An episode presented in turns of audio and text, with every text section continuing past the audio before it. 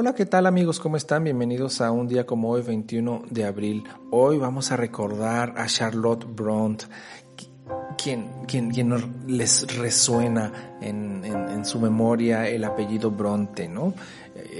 famosísimas hermanas Anne, Emily Bronte. Charlotte Bronte nace un 21 de abril de 1816. Esta novelista inglesa luego de que quedaran huérfanas de, de madre mediados del año de 1821, ya en agosto del 24 fueron enviadas a una escuela donde caen enfermas de tuberculosis y dos de sus hermanas fallecen. Por esta razón son regresadas al seno familiar, donde continúan su educación sin embargo, esta experiencia le servirá a, Charlotte Bronte para describir el personaje siniestro de Lowood que aparece precisamente en una de sus novelas, Jane Eyre. No es la única, también escribe Shirley, por ejemplo, y Villette, entre otras obras. Y recordando aquellos que fallecen un día como hoy, recordemos, recordemos a Jean Racine, quien junto con Corneille y Molière son los grandes dramaturgos del siglo XVII francés.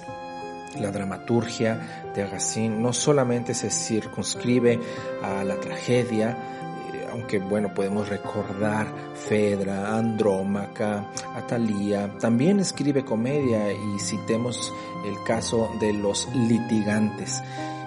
Famosísimo este episodio en el que la compañía de Molière va a poner en escena una serie de obras y al no estar satisfecho, Racine manda estas obras a la compañía rival contraria a la de Molière y esto genera desavenencias, genera una, eh, pues sí, una, un, encuentro entre la amistad y es, digamos, pues sí, dejan de hablarse, ¿no? Se, se van a enemistar entre ambos.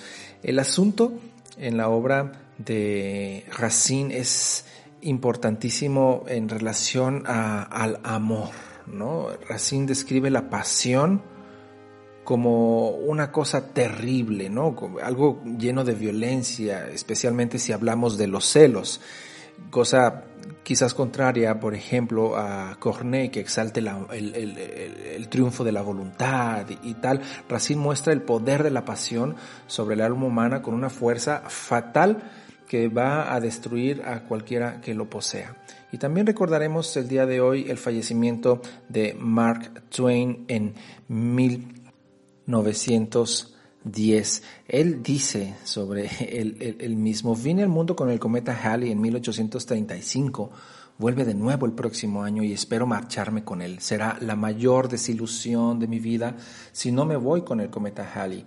El Todopoderoso ha dicho, sin duda, ahora están aquí estos dos fenómenos inexplicables. Vinieron juntos, juntos deben partir.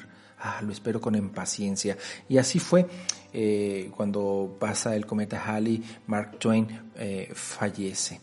Y dentro del mundo de la música, recordemos el fallecimiento del último castrato, controversial por las grabaciones, la pobreza de la, en la calidad de las grabaciones eh, y quizás que las grabaciones fueron ya realizadas en un momento pues decadente en la vida del cantante. Me estoy refiriendo a Alessandro Moreschi, el último castrato, quien fallece en Roma el 21 de abril de 1822. Y también recordemos hoy a Nina Simón, quien fallece en 2003.